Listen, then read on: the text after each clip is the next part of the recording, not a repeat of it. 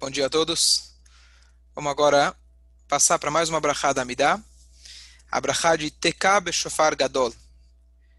Essa brachá é a primeira brachá que a gente sai dos pedidos particulares e a gente passa para os pedidos coletivos. Até agora, a gente pediu para Deus parnassá, saúde, perdão, que eram coisas, na verdade, individuais. E a partir de agora, a gente começa a pedir em prol de todo o povo de Israel. Abraha fala o seguinte: Tekabe shofar gadol, toque no grande shofar, lecheruteno para nossa libertação. Vesanes lekabetz galuyoteno, coloque um estandarte para juntar é, de nosso galut. Vekabetzenu yachad mearbakan fotaaretz. E junte-nos dos quatro cantos da terra. Leartzenu para nossa terra de Israel. E a gente termina Baruch Hashem Mekabetz Amo Israel. Então, o que, que significa essa brachá? Primeiro, toque o grande shofar. O que, que significa tocar o grande shofar? Número um.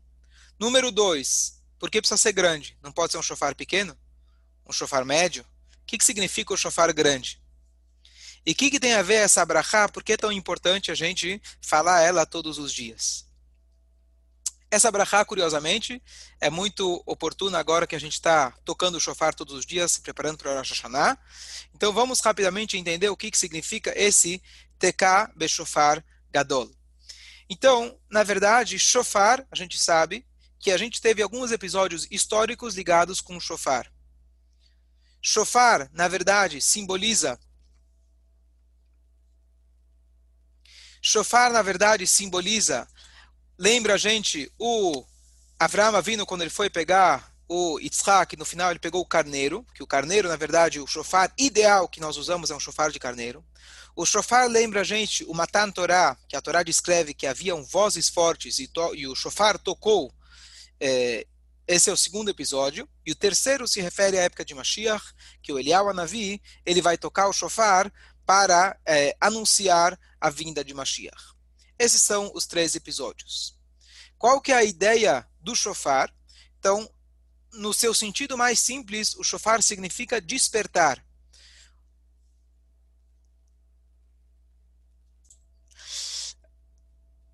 Então, a ideia do shofar é despertar. Nessa brachá, quando a gente fala que Hashem vai tocar o shofar, significa vai ter um toque, com esse toque ele vai reunir todo o povo de Israel. Pergunta: será que é um shofar físico ou talvez é apenas uma simbologia. Então existem discussões, opiniões para cá e para lá se isso é literal ou não literal. Existe uma frase no Midrash de que o, a gente sabe que o Avraham vindo quando ele foi pegar o Yitzhak, ele estava com toda a vontade de fazer o sacrifício, ao ponto que o anjo foi lá e parou ele, brecou ele. E aí ele fala: não, mas deixa eu pelo menos fazer um pequeno, né, um pequena, um pequeno machucado nele, né, um, um pequeno corte. E o anjo fala, não, de jeito nenhum. Então, na hora que ele pega o korban, que ele pega lá o, o carneiro, tudo que ele faz no carneiro, diz o Midrash, ele faz pensando da seguinte forma: eu imagino como que isso tivesse sido feito no meu próprio filho. Ou seja, apesar de que Hashem cancelou o decreto, ele poderia dizer: bom, ótimo, ufa, que bom que Hashem, que é bom que Hashem anulou, agora eu posso voltar para casa tranquilo. Não, ele estava tão envolvido com a missão de que quando a missão acabou, ele tentou de alguma maneira poder repor aquela missão. E essa dedicação dele, dizem nossos sábios, é, causou tal impacto de que todo o sacrifício, o animal por inteiro, ele foi usado e reaproveitado. Os tendões daquele carneiro, dizem nossos sábios, foram usados para poder fazer as cordas do violino da harpa, da harpa de David Amelech. O é, shofar, o chifre do lado esquerdo, ele foi usado para o toque do shofar quando Hashem deu a Torá. E o chifre do lado direito, que é maior do que o esquerdo, ele vai ser aquele que vai ser tocado para anunciar a vinda de Mashiach. Qual que é a ideia? Se isso é literal ou não, mas a ideia é de que os nossos méritos, a nossa oportunidade de ter a Geulah é em mérito dos nossos antepassados. Especialmente o Abraham, que ele foi o primeiro que teve uma dedicação total para Hashem. 200 anos atrás, o Reb Mendel Horodoker, ele era um aluno, na verdade, companheiro do Alter Rebbe, e ele, na verdade, saiu da Europa e ele foi para Israel. Ele fez uma aliá na época, e ele eh, foi morar em Tzfat. Então, falando de 200 anos atrás. E certa vez, alguém em Jerusalém, um mexigné, ele subiu no Monte das Oliveiras e ele tocou um grande chofar. Deve ter pego aqueles de, de boiadeiro, tocou aquele grande chofar e esperando assim que o fake news, que Mashiach chegou, ia funcionar. E assim a notícia se espalhou desde Jerusalém e chegou até Tzfat. Quando chegaram na casa do Reb Mendel, ele falou assim, falaram para ele, olha, você ouviu dizer que Mashiach chegou? Tocaram o chofar lá no Monte das Oliveiras, como está descrito, que Elial Navi vai tocar. E ele então colocou o seu nariz para fora da janela, ele cheirou, ele falou, ainda não, ainda não chegou. Ele, pelo cheiro, conseguia identificar, e não só isso, ele precisou colocar o nariz dele para fora da casa, porque na casa dele já tinha um avirá, um ar, um aroma de Mashiach. Essa é a história. Bom, o que, que isso tem a ver com a gente? O que, que isso tem a ver com a nossa prece diariamente que a gente pede por isso? Então, no sentido literal, significa o seguinte: nós estamos numa situação de galut. Nós estamos numa situação que nós, judeus, estamos perdidos. Mesmo aqueles judeus que Baruch Hashem estão ligados, estudam, estudam Torá e fazem mitzvot, nós estamos muito distantes do cenário ideal. E a gente pede diariamente para que Mashiach chegue, para que a gente possa novamente poder servir a Deus de forma plena. Número um. Número dois, ao longo dos nossos vários exílios, parte do nosso povo literalmente se perdeu, sumiu, desapareceu. Nós temos, na verdade, o famoso episódio das dez tribos perdidas. Rapidamente, as dez tribos eram o seguinte: o rei Salomão, depois que ele faleceu, ele deixou um filho. E o filho, o povo chegou para o filho dele, para Rehavam, e falou: Olha, o teu pai cobrava muitos impostos. Será que você pode dar um desconto? E ele falou: Não, meu pai era fichinha perto de mim. Vocês vão ver o que é bom para tosse. Então, naquela hora começou uma contra-revolução. Então surgiu um outro rei chamado Yeravam. Esse Yeravam era um pecador e ele pecou, na verdade, e fez com que todo, é, que, com que o povo pecasse. E aí o povo se dividiu naquilo que é conhecido entre Judá e Israel, entre os reis de Judá, que eram descendentes de Davi da Meller, que eram duas tribos, duas tribos, e é, é, fora a tribo de Levi, então eram três tribos, e as outras dez tribos ficaram fora de Jerusalém. Yeravam, ele incentivou o povo a fazer idolatria, para que eles não fossem até Jerusalém no templo. Então, ele, na verdade, pecou e fez com que todos, todos pecassem. Quando veio o rei da Assíria, durante ainda a época do primeiro Beit HaMikdash, ele exilou essas dez tribos. O que, que significa ele exilou? Esse rei não matou necessariamente. Ele deslocou vários povos, mostrando assim a sua soberania sobre eles. Ele pegou eles, deslocou, e a ponto de que hoje nós não apenas sabemos, não só que a gente não sabe aonde estão essas dez tribos, hoje nós não sabemos, graças a esse episódio, quem é Amalek, quem é Egito, se os árabes hoje são descendentes de Ismael, ele literalmente misturou todos os povos. E o nosso povo, as dez tribos, foram perdidas. Hoje, nós somos descendentes apenas das, das três tribos. Ou que você é da tribo de Levi, que isso pode ser você é Cohen ou Levi, ou você é descendente da tribo de Yehudá, ou você é descendente da tribo de Benjamim.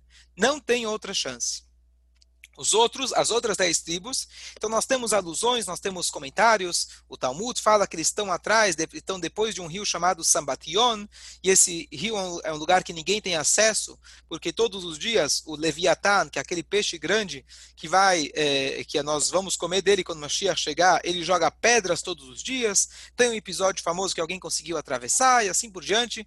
Mas, é, em resumo, a gente não sabe onde eles estão e a gente não sabe se realmente é um lugar físico curioso que ao longo da história tiveram falsos Mashiach, Shabetai Tzvi e companhia, talvez já devem ter ouvido falar. O Shabetai Tzvi não, mas outros companheiros que tiveram essa mesma ideia de surgirem como novos Mashiach, eles apareciam para o povo judeu e eles alegavam que vinham de uma terra estranha e eles eram descendentes das dez tribos. Então, essa, essa, essa ideia das dez tribos já até funcionou como fake news ao longo da história. Tem vários episódios, falsos Mashiach, que eles se alegavam, diziam que eram da, descendentes dessas dez tribos. Na prática, hoje, quando você vai dizer, bom, mas tem gente na China que diz que sabe, já estuda a Torá e tem a ascendência não sei das quantas. Pela lei judaica, eles não são judeus. Pode ser que são descendentes, misturas, etc. Pode mas que eles sejam judeus, eles têm que passar para um, por uma conversão. Por quê? É, bom, porque justamente porque eles estão afastados de toda a comunidade, não seguiram as leis do Shulchan Aruch, do Código de Leis, então com certeza teve misturas, etc. Então eles não são judeus. Mas essas são, essa é as dez tribos. Essas dez tribos não voltaram no segundo templo. Deus não fez elas reaparecerem.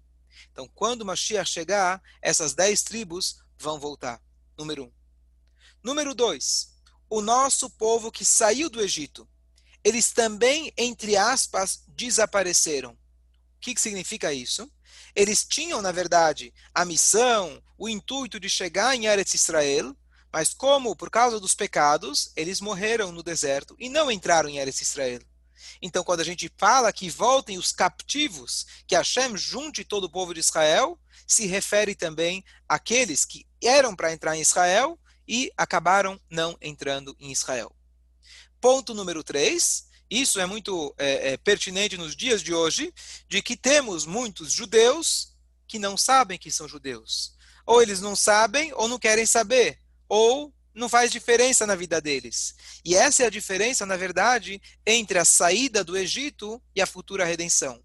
A saída do Egito era exclusiva para aqueles que aceitaram Moshe e aceitaram a saída. Aqueles que falaram, não, eu não vou, eu não quero sair do Egito, são os quatro quintos do povo que morreram no Egito. Já quando Mashiach chegar, todos, sem exceção, vão para é, é, vão, vão para Jerusalém. E Mashiach ele vai ter um diálogo, ele vai ter uma, uma, uma, força espiritual que ele vai conseguir convencer literalmente que todos vão para Jerusalém. Essa é a ideia. Mais um ponto, se alguém tiver alguma dúvida, um comentário. Nós sabemos de a é, Rabino, esse espaço físico vai ser um... é, o espaço físico de Israel vai ser o mesmo ou não? Então, tem, eu vou te dar alguns comentários diferentes. Número um, a terra de Israel é, é chamado de Eretz Atzvi, a terra do veado. Se você lembra, os eh, selos, não sei se até hoje é assim, os selos de Israel vêm com aquele veado. Então, um dos, um dos, uma das simbologias disso é de que a pele de um animal, o couro de um animal, é elástico. Quando você tira o couro do animal, vai tentar colocar ele de volta em cima do animal você não vai conseguir esticar ele do mesmo jeito que ele era. Então, Israel, Eretz Atzvi, ou seja, é uma terra elástica que, conforme a necessidade, cabe mais gente. Hoje, isso você pode dizer hoje até que é literalmente, que o nível, o, número de pessoas que fazem aliá, aliá, aliá, alguém pergunta, mas peraí, como, como Israel tem capacidade de receber tanta gente? É um país tão pequeno, menor que qualquer estado do Brasil, Israel, como que ele consegue mas assim que é, as pessoas dão um jeito. Mas além disso, além disso, existe uma frase diferente que diz que a Tida Eretz Israel leit pashet bechol aratzot, que Eretz Israel vai se espalhar por toda a terra. Jerusalém vai ser Israel e Israel vai ser o mundo todo. Então, é difícil da gente saber exatamente, mas no sentido literal, Mashiach ele tem que juntar todo o povo e levar para Israel. Talvez depois, estou dando a minha suposição, depois que levou todo mundo para Israel, talvez as pessoas vão poder sentir que onde eles estão também era esse Israel. Mas isso não é a explicação clássica. A explicação clássica que vão caber todo mundo.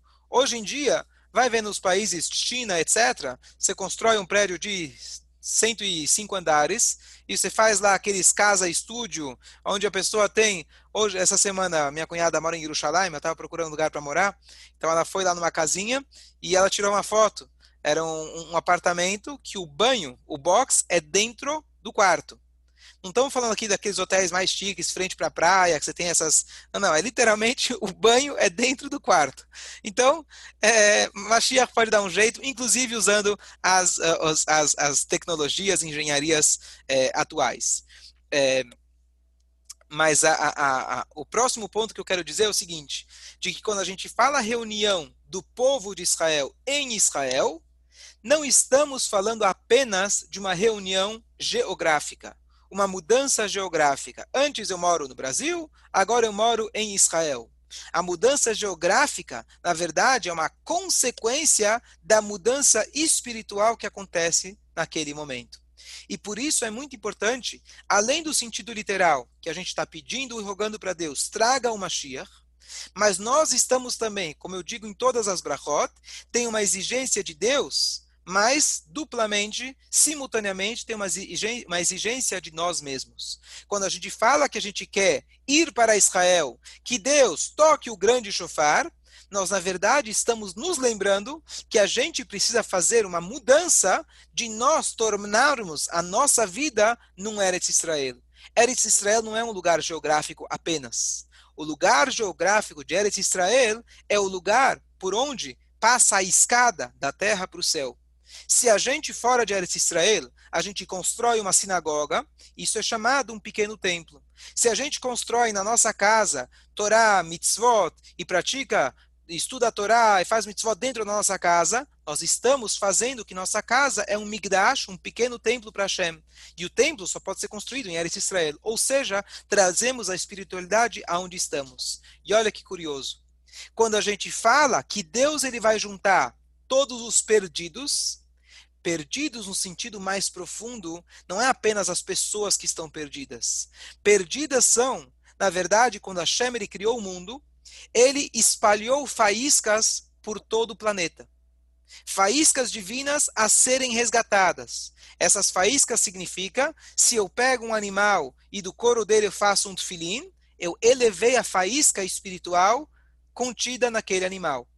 Quando eu fui morar no Brasil, e antigamente só tinha índio aqui, e judeus vieram para cá, nós conseguimos transformar esse lugar num lugar de Torá, um lugar de mitzvot.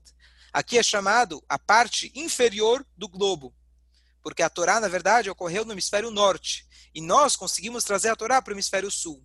Quando a gente diz que Hashem vai reunir todo o povo de Israel, na verdade, Kabbalah explica, essa é a reunião final de que nós conseguimos terminar esse trabalho de juntar os cacos que caíram pelo universo, pelo mundo, ao longo, na verdade, lá no, no início da criação. Então, quando a gente pede para Deus, junte os cacos, eu preciso me lembrar que eu também, na minha vida, eu preciso juntar as partes rompidas, eu preciso pegar os detalhes pequenos da minha vida e imbuir neles judaísmo, imbuir neles Torá.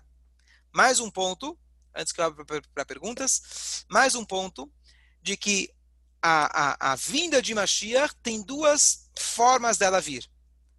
Pode ser que a vinda vai ser milagrosa imediatamente. Isso se chama na linguagem talmúdica Achishena. Significa que nós conseguimos adiantar os passos de Mashiach. Existe uma outra forma possível dele chegar, que é Beitá. Ele vai chegar na sua hora. Ou seja, Mashiach chegando terá um processo gradual. Qual que é o processo gradual? O processo gradual de Mashiach é beshofar gadol. Toque o grande shofar para nossa libertação. Hoje, o povo de Israel está subjugado a outros governos. Qual que é a novidade de Mashiach? Shibud Malchuyot, ou seja, nós não estaremos mais subjugados a outras autoridades e governos. Hashem é aquele que vai reinar e vai ter paz no mundo. Então, esse é o primeiro passo. Mashiach, em primeiro lugar, não precisa fazer milagres nem nada. Mashiach, ele precisa trazer a paz no mundo e significa que o povo de Israel não vai se submeter mais a outros povos.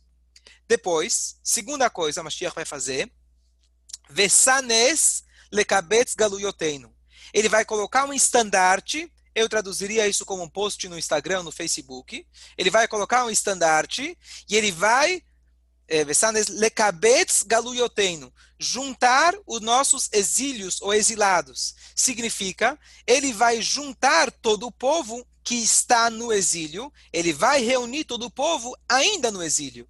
Ele vai falar, opa, quem é judeu, levanta a mão. Quem é, quem é judeu, coloca um like aqui. E todo mundo vai colocar aquele like e vão ser identificados. Terceiro ponto, é, é, é,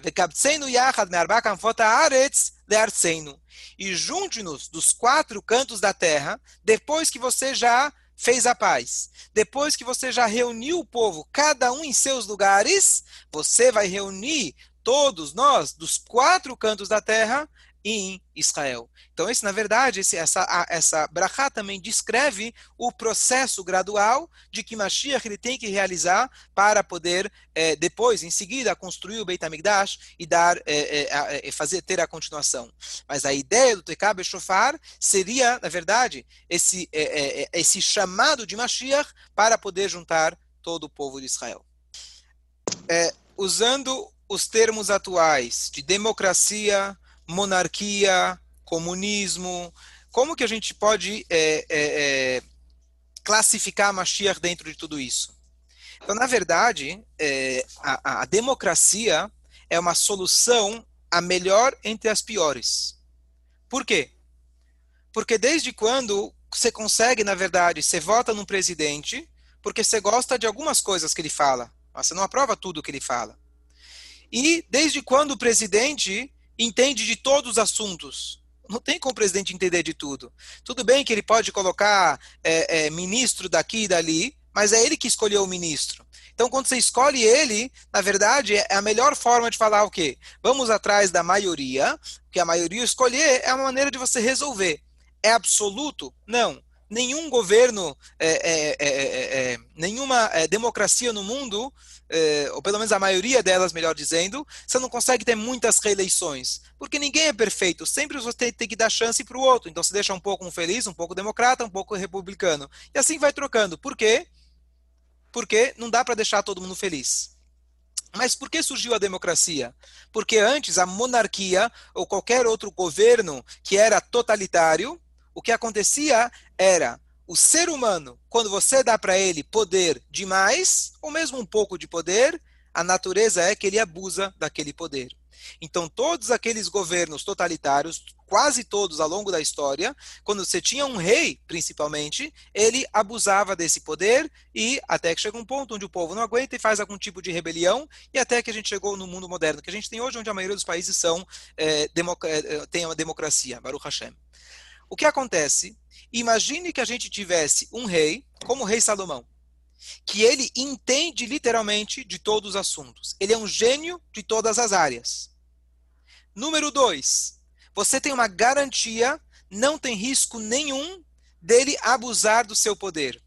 Ele segue, arrisca o que a Torá fala para gente, super curioso, que um rei não tem privilégios na Torá. A gente viu semana passada. Ele não pode ter muitas mulheres. Se fosse uma pessoa comum, poderia. Ele não pode ter muitos cavalos. Uma pessoa comum poderia. Sem entrar agora no mérito da questão. Ele não poderia ter o dinheiro dele acumulado. Uma pessoa comum não poderia. Uma pessoa comum tem que ter um Sefer Torah. Um rei tinha que ter um Sefer Torah guardado e um no colo dele praticamente o tempo todo. Para ele se lembrar que ele é um representante de Hashem aqui no mundo. Ou seja, ele precisa ser uma pessoa completamente humilde. Pega o rei David, pega os reis que foram tzadikim. Por outro lado, mesmo reis judeus que tivemos na nossa história, a maioria dos reis daquelas dez tribos, a maioria deles foram extremamente perversos. Então, essa é a natureza humana. Se a gente conseguir, se a gente tiver um único rei que ele não vai abusar do poder, que ele entende de todos os assuntos, não vai ter uma pessoa que não vai querer ele como rei. Então, esse é o papel de Mashiach. Quando a gente fala o judaísmo é monárquico, é monárquico no seu cenário ideal, no seu cenário guiado pelas leis da Torá e realmente ele é regido por essas leis e ele segue essas leis. Então, esse seria o cenário ideal. Imagina se tiver o rei Salomão, que ele resolve todos os nossos problemas. Ele consegue entender todo o ser humano. Ele consegue entender de todos os assuntos que são públicos. Poxa, esse cara, todo mundo vai querer ele. Esse, esse é o papel de Mashiach. Ele vai ter esse papel monárquico. Agora, o rei Salomão, se ele falou, tá falado. Não tem história. Isso também faz parte de uma, de uma, de uma monarquia. Hoje, o fato que a gente não tem, por exemplo, punições adequadas para devidos crimes, o crime é abundante. Ah, mas é porque o sistema penitenciário não é bom. Tudo bem. O rei Salomão falou, você descumpriu. Uma vez que ele é totalitário, uma vez que ele é absoluto e aquilo que ele fala é a verdade, então se você descumprir, corta a cabeça.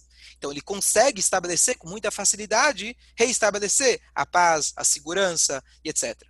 Então, é, é, já aproveitando essa, essa, esse comentário, é de que Mashiach, o, o, o, Rambam afirma que Mashiach não precisa fazer milagres para provar que ele é Mashiach. Ao mesmo tempo, a gente entende que Mashiach não é Deus aparecer do céu e quebrar todos os paradigmas que a gente conhece. Mashiach significa que o mundo reconhece a Deus. Ou seja, a natureza abre espaço para o milagre. Então, imagina que a gente tenha um ser humano extremamente capaz, extremamente conhecedor, um Yehudi, que ele segue as leis de Hashem, uma pessoa humilde, todo mundo vai reconhecer sua grandeza, naturalmente vai ter paz no mundo. A paz no mundo, a gente fala, bom, é um milagre alguém conseguir trazer paz no mundo. Porque a gente não tem exemplos adequados, a gente não tem pessoas que são nesse nível. Mas se a gente tiver uma pessoa, apesar que parece distante da realidade, mas não é impossível, se você tiver uma pessoa desse nível, as pessoas naturalmente vão querer ouvir seus conselhos, vão querer ouvir sua opinião, e ele vai conseguir restabelecer a paz.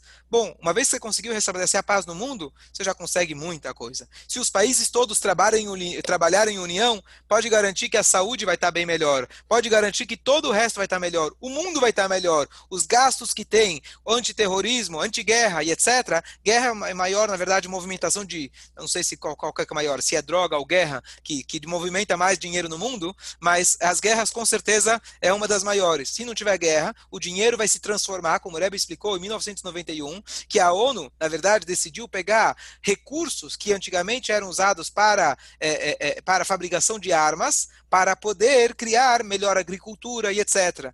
O Rebbe falou essa é realização da profecia, de que as armas vão se transformar em arado, as armas, o recurso que era usado para fazer arma, agora é usado para poder melhorar a agricultura, melhorar a sustentabilidade e assim por diante. Então, é, voltando agora, aproveitando isso, então, voltando à ideia do chofar, que a gente falou do chofar, que é, se é literal ou não, é, da mesma maneira que o Rebbe explicou que isso não necessariamente é, é, literal, que as armas vão se transformar num arado, isso pode ser o recurso que se usava, assim também em relação ao chofar, não necessariamente é literal.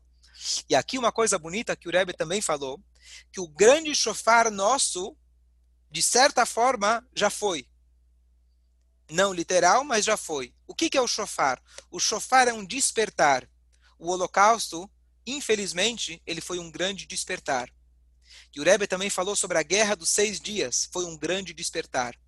Quando a gente ouve um chofar, sem querer de forma nenhuma justificar, mas quando acontece uma tragédia, a gente não tem que buscar justificar. Nunca a gente pergunta por quê, mas a gente deve perguntar para quê. O que, que eu devo fazer de melhor a partir de agora?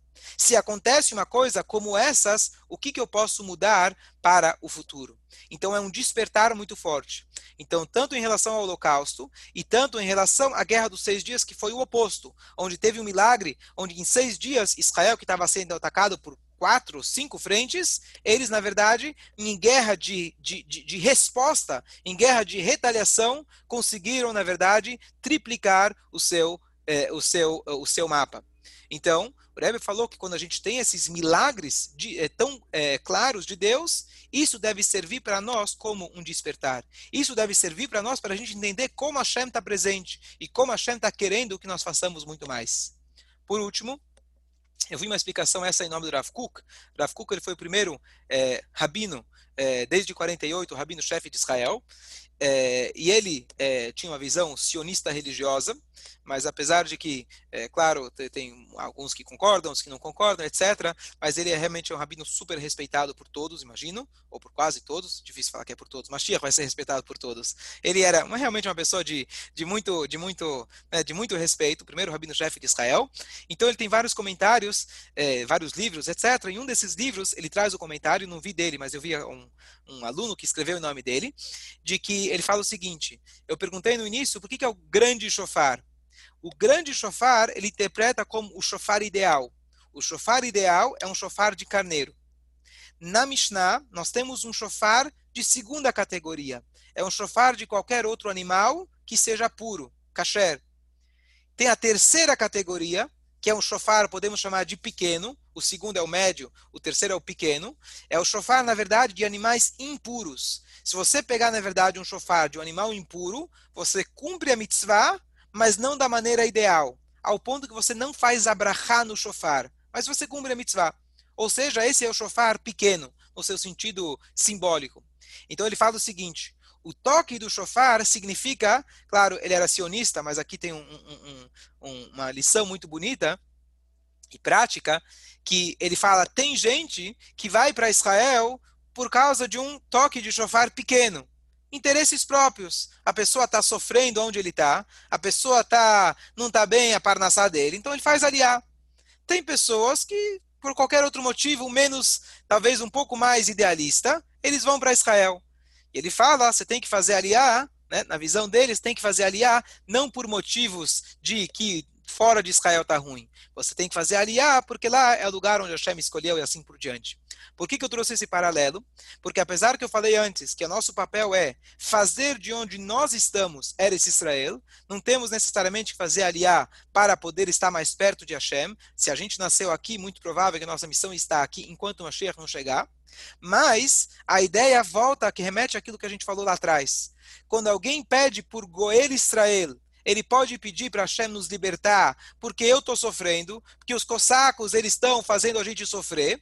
Ou eu posso pedir a Geulah, porque Hashem ele está conosco, ele está conosco sofrendo, e a, e a manifestação divina está limitada hoje em dia. Então, quando a gente pede pela Geulah, a ideia de falar o shofar gadol significa, eu estou pedindo para que o grande shofar, que o despertar não seja um despertar egoísta. Eu vou lembrar de Mashiach quando tem um problema. Vou lembrar de Mashiach quando não tem dinheiro alguém está doente, Deus nos livre. Eu vou lembrar de Mashiach todos os dias da minha vida. E eu sei que Shekhinah, a presença divina, não está revelada nesse momento. E é por ela que eu clamo todos os dias. Essa seria a ideia do Shofar Gadol nesse sentido simbólico. Que a gente tenha um bom dia e que Mashiach possa chegar ainda hoje e vamos ouvir o grande toque do Shofar, literalmente, com a vinda de Mashiach Bezrat Hashem.